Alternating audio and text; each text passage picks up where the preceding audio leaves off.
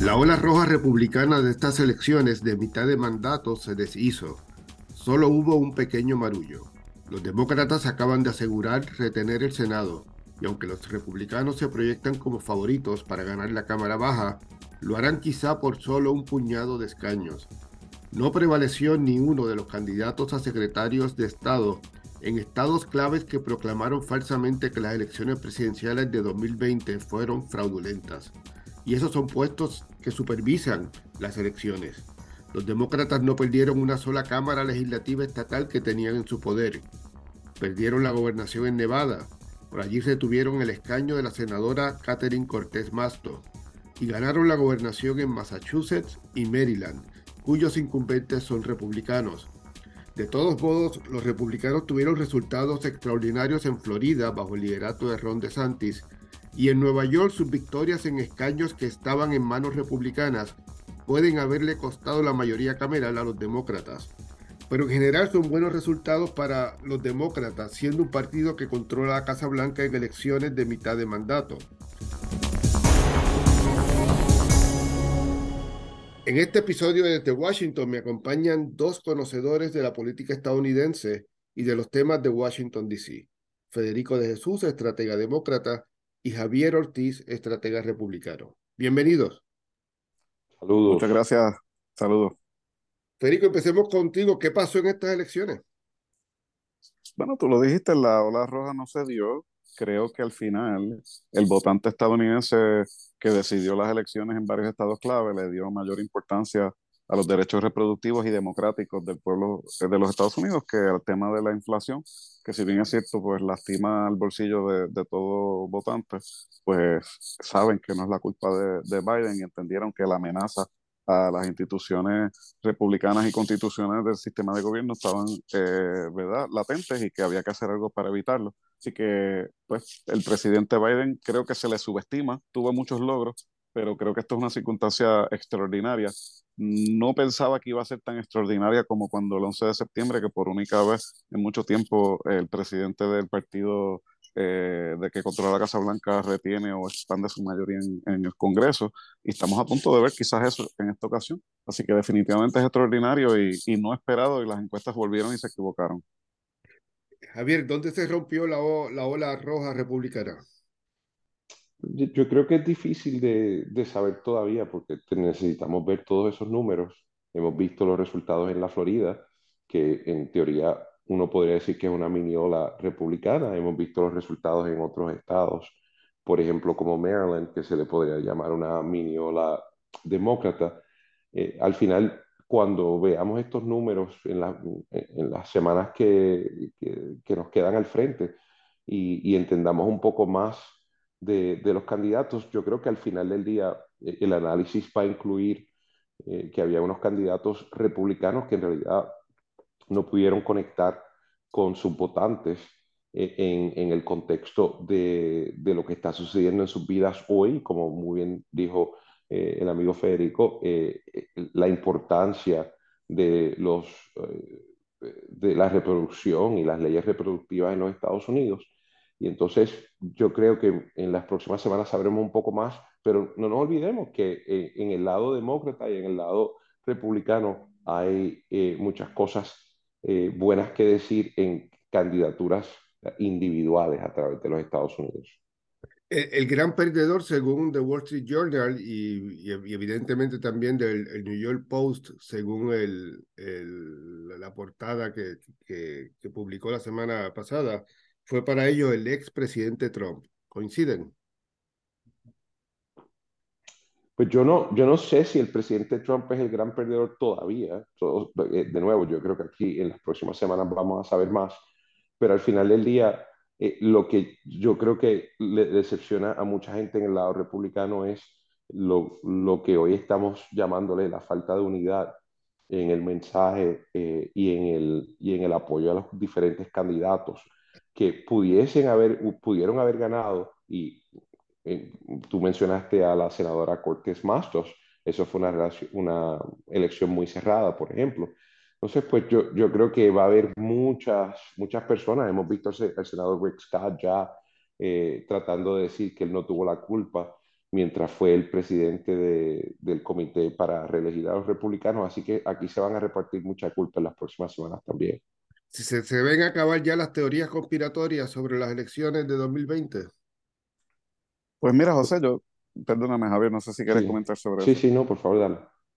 Yo, yo creo que parte de por qué Donald Trump definitivamente, y, y coincido con, con el análisis que acaba de hacer Javier, Donald Trump es uno de los grandes perdedores en parte porque su mensaje de negación de, de elecciones no caló y por lo menos en los estados claves decisivos, nuevamente Nevada, Michigan, en, Georgia, aunque ganó un republicano, fue un republicano que se opuso a Trump en su intento de pedir esos 11 mil votos que le faltaban allí en ese estado y en Arizona, ¿verdad? Y eh, en otros, en Pensilvania, el gobernador es el que nombra al secretario de Estado. Ninguno de, de los que estaban negando las elecciones salió electo para secretario de Estado. Algunos que apoyó Trump sí salió, están cerca de salir para la gobernación. Así que aquí también resultados mixtos. No hubo una ola republicana, pero también los demócratas sufrieron muchas pérdidas en Nueva York eh, eh, y en algunos estados. Pero por otro lado, todavía el hecho de que no se sepa quién va a controlar la Cámara es una muy buena elección para los demócratas, es antihistórico y es algo que definitivamente no, no se esperaba. Y, y en ese sentido, Javier, ¿cree que se acabaron las teorías conspiratorias, que no van a poder cobrar vuelo electoralmente en el futuro? Mira, yo, yo siempre tengo una perspectiva de que eh, hay, eh, siempre hay un poco de, confusión en las cosas que dicen el lado demócrata y republicano eh, sobre, sobre estas teorías de que si suficientes votos se contaron o, si los, o los demócratas están eh, lo que se llama en inglés harvesting votes. Eh, eh, creo que en Puerto Rico se le llama vaciar listas. Y, y entonces, pues yo, yo prefiero enfocarme en lo que, en lo que tenemos hoy que podemos palpar.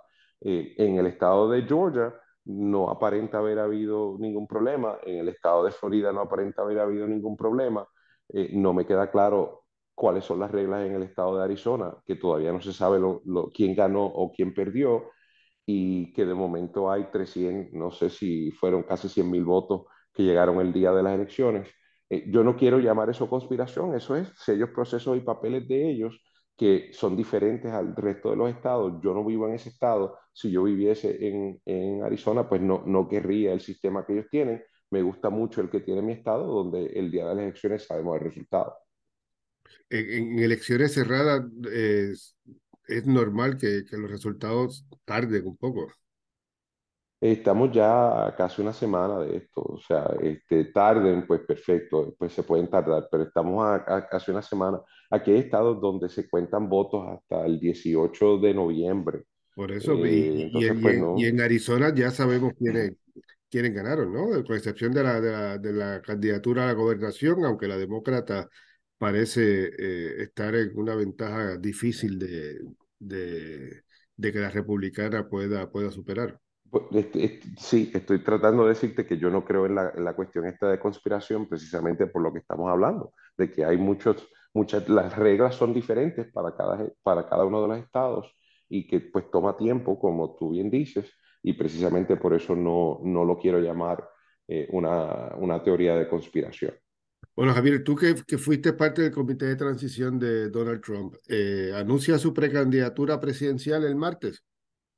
Eh, yo no sé, no tengo información de adentro de ese equipo. Eh, no te puedo decir si sí o, o, si no, pero este es un país libre y él, él hará la decisión que él cree que es buena para él para, en términos de, de quién va a correr para el futuro. Pero lo que me queda claro, y creo que todo el mundo ve claramente eh, lo que está sucediendo ahora, eh, el enfoque aquí debe ser Georgia y, y cómo estar seguro de que eh, Rafael Warnock no regrese al Senado de los Estados Unidos. Si, sigo con Javier. ¿Es Ron DeSantis el futuro para los republicanos? Como tituló el, el New York Post. Pues, pues yo no sé eh, a quién el periódico está tratando de promover, pero, pero la, claramente la política de Ron DeSantis, de Brian Kemp y de otros republicanos a través de los Estados Unidos pone a, a América y americanos primero y, y es una, eh, claramente los, lo, eh, es, ese pensamiento los llevó a ser reelectos eh, en, en, estados donde, eh, por ejemplo, en Georgia, Stacey Abrams era, estaba en su segunda vez tratando de eh, ser gobernadora y perdió por más votos esta vez que la vez pasada.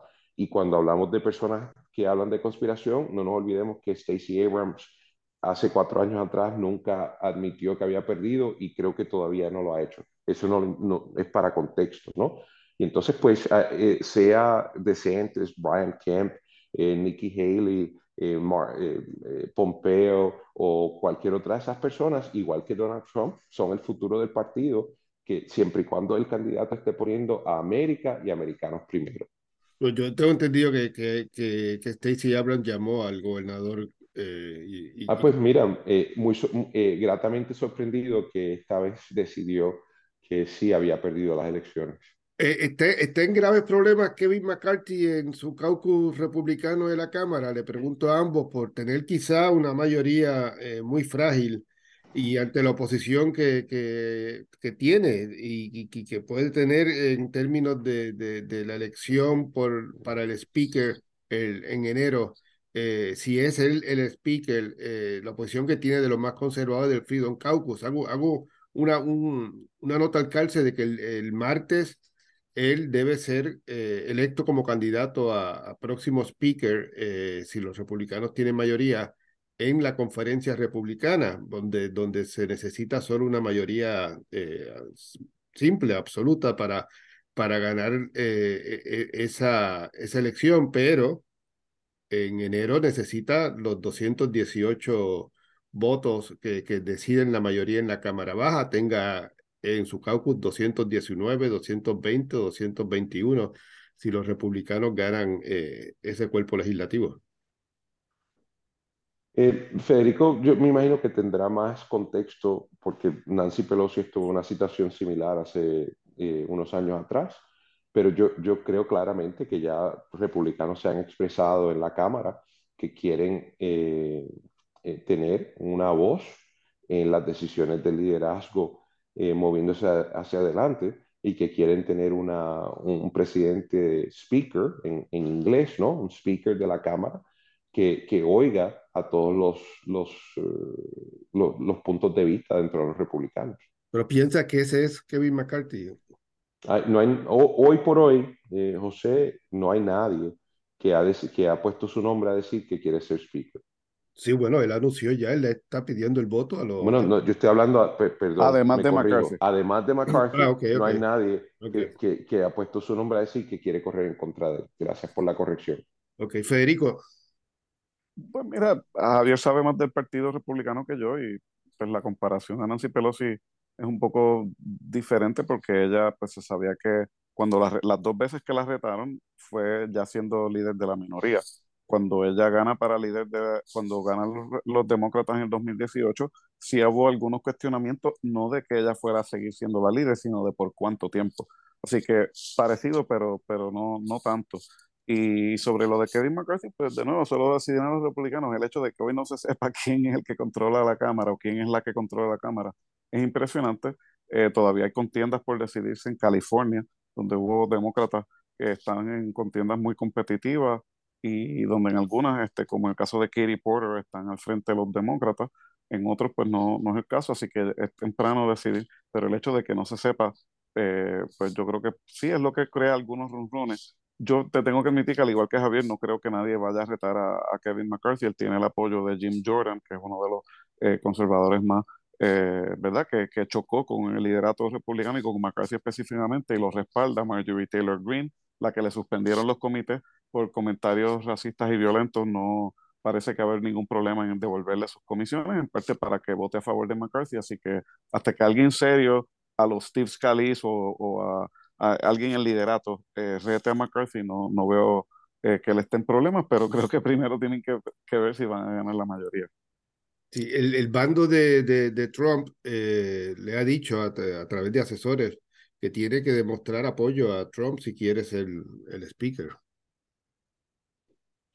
Eh, bueno, el presidente, si no me equivoco, eh, se ha expresado públicamente que apoya a Kevin McCarthy para ser speaker. De hecho, también apoya a Lee Stefanik para ser eh, líder también, eh, no sé exactamente cómo se dice el, puesto de ella. Presidenta de la eh, conferencia republicana. presidente de la conferencia republicana, aunque ya hay un congresista de Florida que ha anunciado que quiere ese mismo puesto. Así que ya el presidente Trump desde esa parte eh, se, ha, se ha expresado. Eh, de nuevo, ¿qué va a pasar el martes? Eh, pues yo espero que, que Kevin McCarthy no tenga una competencia en eso, pero hay que esperar a ver cuántos votos los republicanos van a tener. Yo espero que sea el número de 210 y mucho más grande que 218 para poder mover a nuestro gran país hacia adelante. Y, en el caso del líder republicano del Senado, Mitch McConnell, ha, quedado debilitado. Por lo menos ya siete senadores republicanos han pedido que aplace la votación de esta semana para elegir el, el próximo grupo eh, de, de, de, líderes de, de, los republicanos en el Senado.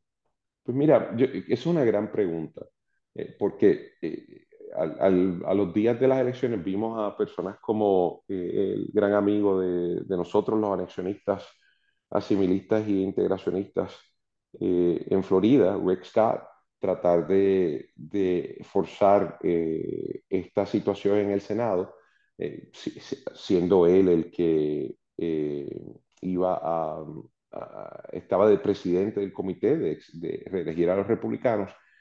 yo me imagino que esta semana cuando, cuando lleguen, alguien, alguien le podrá decir a Rick Scott, como un texto que me envió un senador, Rick Scott, lo voy a decir en inglés porque esto lo estoy leyendo textualmente, el texto que me llegó hoy. Rick Scott overpromised and underdelivered. His challenge is dead. Esta es la perspectiva de un solo senador republicano. Eh, yo no sé cuántos senadores republicanos piensan de esa forma, pero yo sí, claramente, eh, ese texto me da la impresión a mí que Rick Scott tiene mucho que explicar eh, y particularmente cuando se compara con el trabajo que Mitch McConnell y los, y los grupos eh, Super PACs afiliados con uh, Mitch McConnell uh, y el trabajo que hicieron para ayudar a, a, candidatos republicanos. Así que yo creo que nos, nos quedan cuatro o cinco días para poderte decir definitivamente eh, la, la respuesta a tu pregunta. Federico, te, te, dejo ahora, pero eh, quería eh, añadir que, que el McConnell advirtió con tiempo también que había unos candidatos que, que no eran elegibles en, en, en estados clave, en los estados, en verdad, competitivos. Sí, eso lo dijo en el verano. Y no entendí algo que dijo Javier ahorita de que todos los que ganaron tenían el mensaje de Estados Unidos primero, pero Herschel Walker también tuvo ese mensaje y perdió, así que yo creo que en parte los que ganaron fueron algunos de los que se distanciaron de las partes más extremas de, de Donald Trump. En Florida yo creo que hay excepciones. Pero no, no, eh, no, decir que América y americanos va primero no es una cosa extrema en los Estados Unidos para, para contexto, ¿no? bueno, de nuevo, yo, yo, te estoy hablando de las cosas de las elecciones, de la gente que estaba más con, con Trump en ese caso. Yo no te estoy diciendo que, que, que Kemp, el gobernador tuyo, sea extremista porque dijo Estados Unidos primero, simplemente de que él tuvo un mensaje distinto, eh, ¿verdad?, a Trump en eso, pero en cuanto a lo de Estados Unidos primero, él y Herschel Walker tenían el mismo mensaje, ¿o me equivoco? No, no, pero para, que, para, para ponerlo en el contexto, porque a veces en el, en el en el vernáculo de Puerto Rico, mm, a veces esta cuestión de, de americanos y América primero se, se, considera extremo y eso no es una perspectiva extrema en ningún sitio en los Estados Unidos. Y, y bueno, tiene vertientes extremas. Y, no bueno, te estoy yo, pintando como todo el mundo lo es, pero tiene algunas vertientes, como vimos el caso de, del esposo total, de la speaker que total, lo trataron de matar. En, en, total desacuerdo contigo en eso. Bueno, va, va, vamos a pasar a, a, a, los temas de Puerto Rico. ¿Qué, qué significa para Puerto Rico eh, esta victoria? Pero quiero que nos centremos primero en el final de la sesión. El Congreso regresa esta semana, vuelve a suspender la, los trabajos la, la, próxima semana por, por el Día de Acción de Gracia y regresa entonces tres semanas probablemente en, en diciembre. ¿Qué efecto tiene primero lo que pasó eh, en las elecciones de mitad de mandato en el resto de la sesión? Yo creo, si me permite, José, que los dos asuntos pendientes más importantes en lo que queda de sesión son el asunto de Medicaid y qué va a suceder con el proyecto de estatus. Yo, todas... yo, pens yo, pensaría, y, y, te interrumpo brevemente para que no, no pierda perspectiva, que los dos asuntos claves que quedan para Puerto Rico son Medicaid y la asistencia por desastre, porque el proyecto de estatus, como quiera, sabemos que no se aprueba en el Senado. Bueno, con lo de la asistencia del desastre, lo que sucede, al igual que con lo de Medicaid, es que dependiendo de quién gane la mayoría, y hasta esta grabación no sabemos quién va a ganar la mayoría en la Cámara. Si ganan los republicanos, ese tema se va a manejar después. Aún si los demócratas quieren manejar lo del desastre ahora, a mí no me queda claro si el gobierno de Puerto Rico tiene lo que en inglés le llama el Needs Assessment, o sea, una, eh, ¿verdad? un inventario de los daños para poder calcular cuánto le hace falta a Puerto Rico para los huracanes Fiona. Por eso se está comentando algunas de programación para que los dineros de María también se puedan ayudar para Fiona en lo que se hace el cálculo. Así que yo no sé si el tiempo va a dar para eso, yo no digo que no es urgente, pero eso lo va a determinar eh, quién gana la mayoría y si ganan los republicanos ellos van a querer diseñar su propio eh, programa así que y negociar con los demócratas en cuanto a lo de Medicaid pues también eso va a ser la diferencia entre una extensión a corto plazo o que en un ómnibus se pueda conseguir alguna extensión a largo plazo, que es lo que las autoridades de Puerto Rico y la industria están pidiendo. Así que yo creo que... ¿Tú piensas que si ganan eh, los republicanos la mayoría, hay eh, más posibilidades de que eh, una decisión sobre el financiamiento de Medicaid y de la asistencia por desastre quede para principios del año próximo? Sí, que haya unas extensiones a corto plazo en el, en el caso de Medicaid y que haya eh, un CR, una, una, resolución continua del presupuesto federal a corto plazo para que los republicanos puedan tratar de, eh, de, diseñar su propio presupuesto. Obviamente ya se sabe que el Senado es demócrata, así que ellos no van a poder controlar todo el proceso, pero obviamente van a estar en una mucha mejor posición de negociación si es que tienen una mayoría en enero del año que viene. ¿Y qué peso puede tener el hecho de que no es solo Puerto Rico, este, está el huracán eh, Ian, en, el huracán Nicole en Florida, están los fuegos forestales? Eh, uno pensaría que, que, el único desastre reciente fuera Puerto Rico, pero uno dice, bueno, pues quizás este, eh, en espera de, del análisis del gobierno de Puerto Rico, como dices, no se ha presentado, lo que es un poco extraño porque el gobierno había dicho que en dos o tres semanas después del huracán iban a tener el análisis final de, de, del impacto en, eh, de, ese, de, ese huracán Fiona.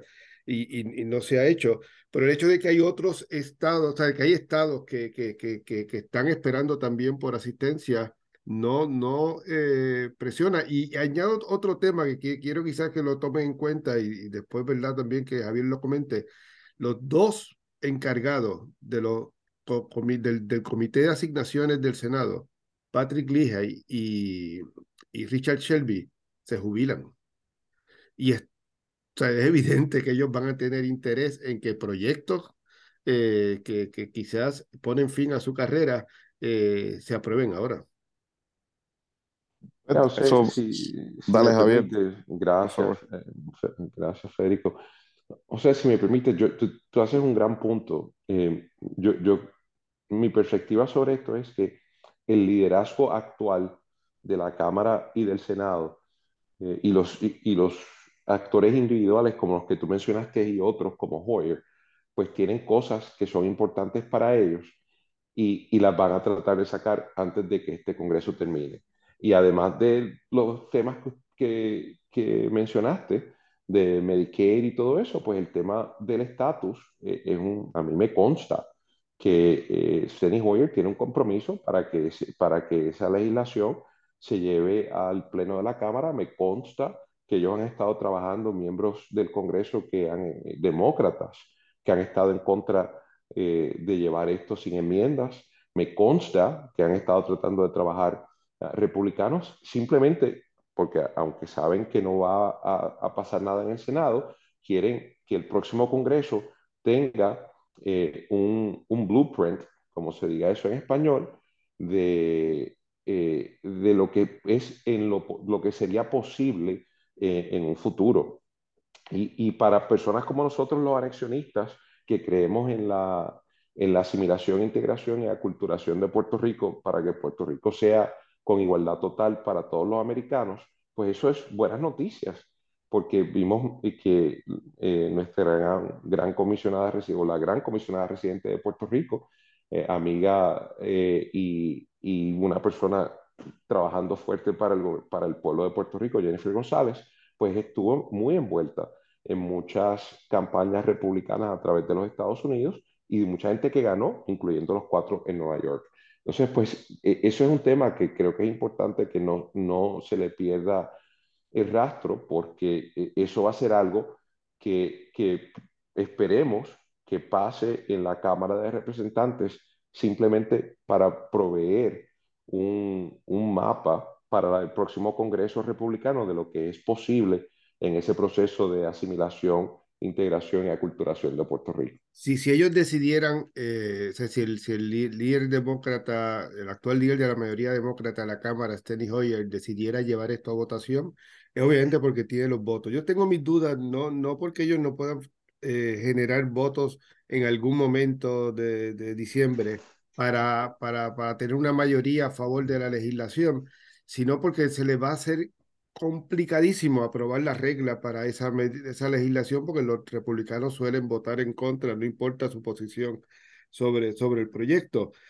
Pero el, el, el, esto no generaría, si, si ellos quieren aprobar la legislación en, en diciembre y lo lograran, no generaría mayor encono con, con, con, los republicanos si son mayoría en enero. Eh, y pienso en el presidente del Comité de Recursos, el posible presidente del Comité de Recursos Naturales, eh, Bruce Westerman, si, si los republicanos ganan.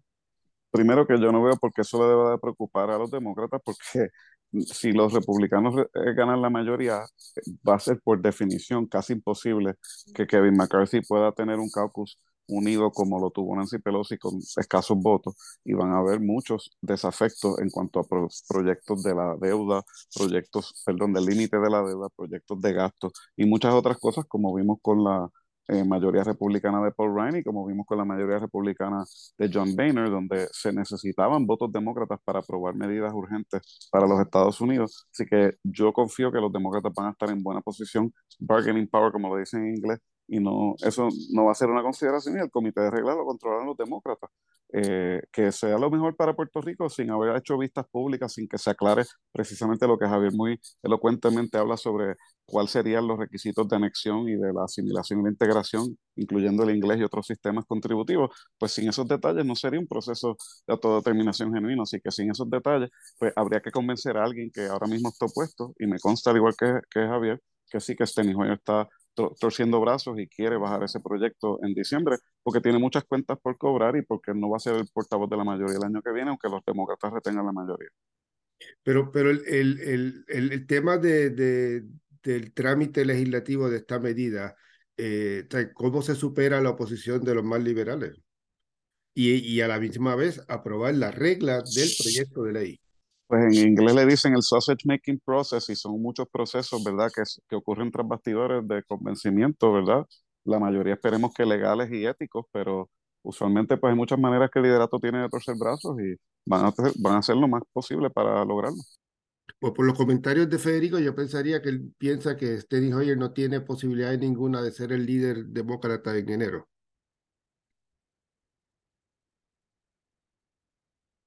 Yo no creo que él las tenga y, y de nuevo, ¿qué maneras tiene el liderato de, de, convencimiento? Bueno, yo creo que una alternativa sería para los que todavía tienen preocupaciones con el proyecto, hacer lo que le llaman un manager's amendment, no permitir otras enmiendas y hacerle algunos cambios cosméticos para tratar de dar la impresión que hicieron un proceso abierto, lo cual obviamente no, no es cierto hasta el, hasta el momento, por lo menos, sin vistas públicas y sin enmiendas demócratas en el comité, pero algo tiene que hacer para complacer los sectores que no, no están convencidos de que este es el mejor proceso. Javier, ¿a quién, ¿a quién le conviene que se apruebe el proyecto en la Cámara sabiendo que no, que no se va a aprobar en el Senado? Yo creo que le conviene al pueblo de Puerto Rico eh, y le conviene al pueblo de Puerto Rico para saber lo que sería posible. Por ejemplo, conversaciones que, que yo personalmente he tenido con, con, miembros de la Cámara. Si por un lado eh, parte del movimiento eh, anexionista se rehúsa a, hablar del idioma que se va a usar en las cortes, o lo que pasó en Arizona, donde se les requería inglés a, los legisladores estatales, donde se, les donde se requirió inglés en todas las escuelas, y si nosotros le queremos dar, eh, como personas americanas viviendo en los Estados Unidos, que le queremos dar a, a nuestras familias en Puerto Rico certeza, pues que lo pongan en blanco y negro, que el idioma eh, de las cortes, de las de las escuelas y de los sistemas legales no va a ser el inglés como es en todos los otros sitios. Yo no creo que eso es lo mejor para Puerto Rico, yo no creo que es lo mejor para los Estados Unidos, pero si, el, si hay un compromiso de los demócratas y de algunos republicanos, como María Elvira Salazar, a quien le tengo un, un, gran aprecio, vivió en Puerto Rico, conoce el tema muy bien, pues que lo pongan por escrito, porque el pueblo necesita certeza, igual que necesitan certeza en saber eh, que en FEMA eh, se le van a hacer una, unas eh, cosas especiales para Puerto Rico que no se hacen en ningún estado, que mientras un senador de Alaska está protestando, o todos los congresistas de Alaska protestaron porque a Puerto Rico se le dio el 100% de pagos de FEMA, mientras en Alaska había un, similar a un huracán, pues mira, que se le dé ese tipo de certeza que, que, que Puerto Rico va a ser una, en esencia, una jurisdicción eh, exclusiva para un subgrupo de americanos, pues que se le diga eso a la gente. Yo creo que el pueblo de Puerto Rico ganaría eh, sabiendo lo que el, Congreso de los Estados Unidos está dispuesto a hacer o no. Sí, sí, si los republicanos ganan la mayoría en la Cámara de Representantes, ¿Qué significará que Bruce Westerman, el congresista por, por, Arkansas, sea el presidente del Comité de Recursos Naturales? Pues mira, yo, yo de, de mi perspectiva, Bruce ha estado en Puerto Rico. Eh, él, él obviamente ve el tema de Puerto Rico eh, muy de cerca a través de, de la, su relación estrecha que tiene con Jennifer González. Eh, y, ¿Tienen una relación estrecha, usted dice? Bueno, los hemos visto juntos a ellos en Puerto Rico. Bruce Westerman podía haber estado en cualquier otro sitio en los Estados Unidos o en Arkansas cuando pasó el, el huracán Fiona y fue a Puerto Rico. Yo veo eso como un claro, eh, una, una, una, clara expresión de su relación y respeto que le tiene a Jennifer y su interés en entender el, el tema de Puerto Rico, porque si no, no hubiese ido. Y no nos olvidemos que en, en las vistas públicas del tema del estatus de Puerto Rico, él fue muy elegante, muy diferente y, y, trató el tema con mucho amor y cariño. E, esos son los hechos. Y, y el hecho es que él dijo que él no había sido consultado por ella en ninguna parte de este proceso. Ella le dijo racista a sus correligionarios republicanos que presentaron enmiendas y se opusieron al proyecto, como su gran amigo Bruce Westerman. Así que, digo, tú eres republicano, pero uno no habla así muy bien de sus colaboradores estrechos. Eh, pues pues tú sabes, eh, podemos de nuevo diferir en, en, ese tipo de situación. Eh, yo lo que sí te puedo decir es que eh, de la perspectiva, que mi, mi perspectiva de lo que una, la presidencia de Bruce Westerman en, en el comité sería que yo creo que Puerto Rico va a tener por lo menos una persona que entiende los temas y está interesado en, llegar a igualdad. Mira, igualdad es simple si en, si en Alaska la, las jurisdicciones necesitan el 25% del dinero para empezar eh, obras, para que entonces haya unos reembolsos de FEMA, pues igualdad requiere que eso sea igual en Puerto Rico. Y esa es la igualdad que nosotros los anexionistas, que, que creemos en ese proceso de, de, total asimilación, integración y aculturación, pues creemos. Y yo creo que eso es importante, que haya alguien como Bruce Westerman que diga, sí, vamos a hacer las cosas iguales y vamos a hacer las cosas iguales en el estado de Puerto Rico, donde en Florida los floridianos son todos los que viven en la Florida y no los que, los que nacieron en la Florida y viven en Nueva York, porque el estado de la Florida no tiene una oficina en, en Nueva York para darle servicios a gente que vivía antes en ese estado. Es, eso es, esa es igualdad y yo creo que Bruce Westman entiende eso. El, jue el jueves hay, hay una audiencia eh, en el Comité de Recursos Naturales sobre el proceso de reconstrucción, eh, obviamente con énfasis en, en el, la red eléctrica. Hemos visto lo que el, el, el grupo de trabajo eh, o las nuevas tareas que le dio realmente el, el presidente Biden a la Secretaría de Energía para acelerar eh, la reconstrucción de, o la modernización de la red eléctrica. El, el ¿Qué esperan que pase ahora? Y, y, y, hay un tema que quisiera que también me lo, me lo, eh, me lo comentaran, o sea, en términos primero de si algo, qué efecto puede tener el jueves esa audiencia si hubiese un cambio en, en la mayoría, porque no, no esperamos legislación ni, eh, antes de fin de año. Y el otro tema que el Comité de Recursos Naturales tenía originalmente para esta audiencia, que luego cambió a finales de septiembre después del huracán y, han mantenido el mismo tema de la reconstrucción. Originalmente esta vista también incluía el tema de promesa, que evidentemente eh, aquellos esfuerzos o llamamientos por acelerar la salida de la Junta o revisar promesa por segunda sesión consecutiva, eso parece que queda eh, a un lado. Pues mira, si el pasado es prólogo, como dicen los americanos como Javier, veamos la presidencia de, de, Rob Bishop de Utah, el último republicano en presidir esa comisión, que en vez de darle énfasis a la energía renovable, como lo ha hecho Raúl Grijalva, que ha propuesto 5 mil millones de dólares para ponerle paneles solares a los más vulnerables en la isla, pues se le dará un énfasis al gas natural. Y lo de las reformas a promesa, por más tímidas que hayan sido del congresista Richie Torres, probablemente pues no tendrán oído entre pues, los intereses más pro bonistas y pro autoridades eléctricas, perdón, los acreedores de la Autoridad de Energía Eléctrica. Así que todo esto está entrelazado con la reconstrucción.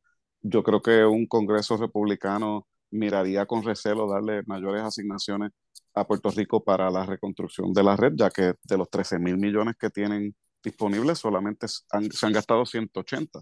Y el Congreso tiene oportunidad de quizás darle autoridad a la Secretaría de Energía que ahora no tiene para centralizar esas ayudas y poderlos a, desembolsar o dárselas directamente a los alcaldes y a las ONG, porque el sistema que funciona ahora entre Cortres, FEMA, el gobierno de Puerto Rico, Prepa eh, y Luma no le está rindiendo resultados al, pueblo y hay frustración y francamente sin una autoridad más allá de, nombrar al amigo Agustín Carbó a, dirigir un esfuerzo y una oficina sin autoridad legal, no sé de qué manera puede ella romper la burocracia como prometió que iba a hacer, a menos que se le dé la autoridad legal para, para hacerlo. Así que yo creo que hay mucho más detalle que cumplir, por lo menos ella está consultando a la secretaria con gente como Arturo Mazol, con expertos en, en Puerto Rico que saben del tema, pero pues de nuevo, si vamos a aprender de la historia, hay que darle el dinero al pueblo o centralizarlo en una oficina como, hizo como se hizo en la época de la PRERA y la PRA eh, en los años 30 del siglo pasado, porque si no, pues vamos a estar en esta burocracia por cinco años más y no se va a reconstruir la red eléctrica.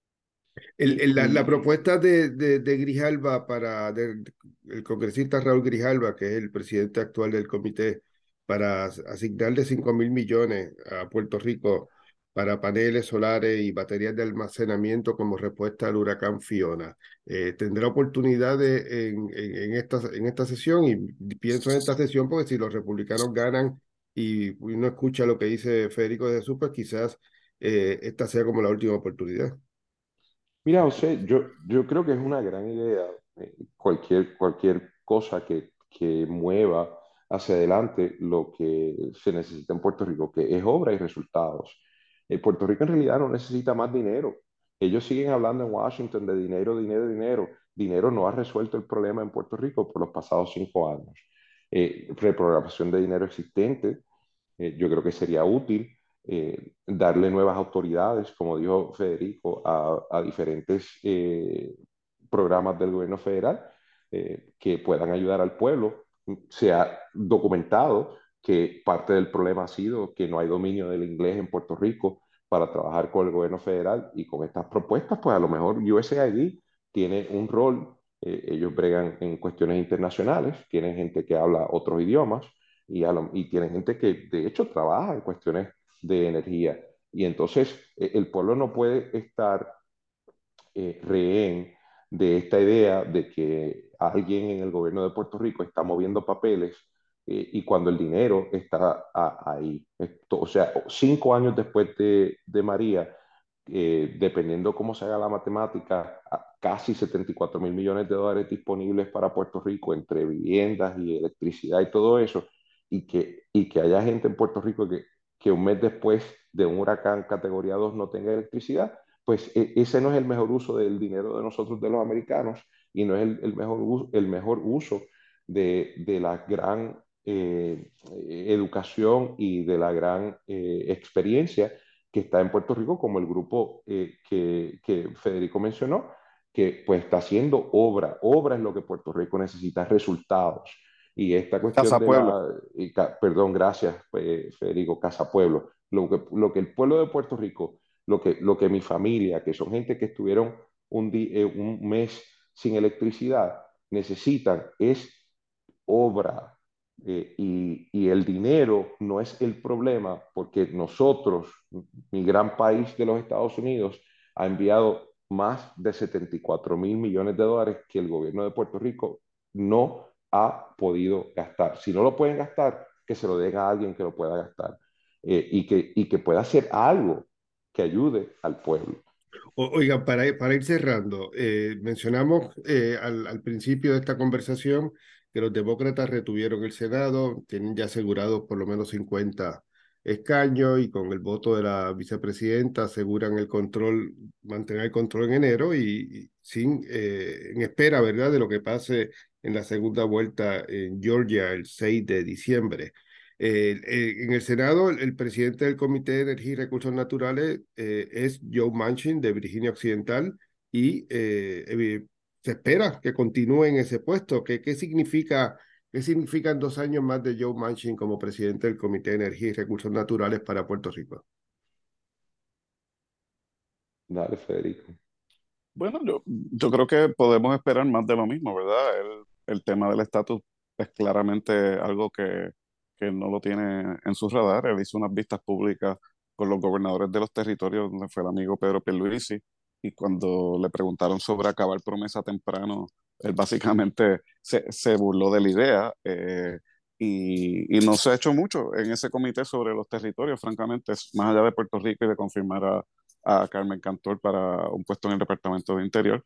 Eh, así que, pues, yo creo que es más de lo mismo lo que se debe esperar. La diferencia para el caucus demócrata va a ser en diciembre si Rafael Warnock logra ganar, entonces tener una mayoría de 51 hace entonces eh, menos poderoso a Manchin y le permite a, a Chuck Schumer, el portavoz de la mayoría, eh, estar un poco más holgado en cuanto a los votos y entonces finalmente decidir si van a abolir el, eh, el, requisito de los 60 votos para aprobar legislación y poder proteger los derechos reproductivos de la mujer, como dijo el presidente Biden que quiere hacer.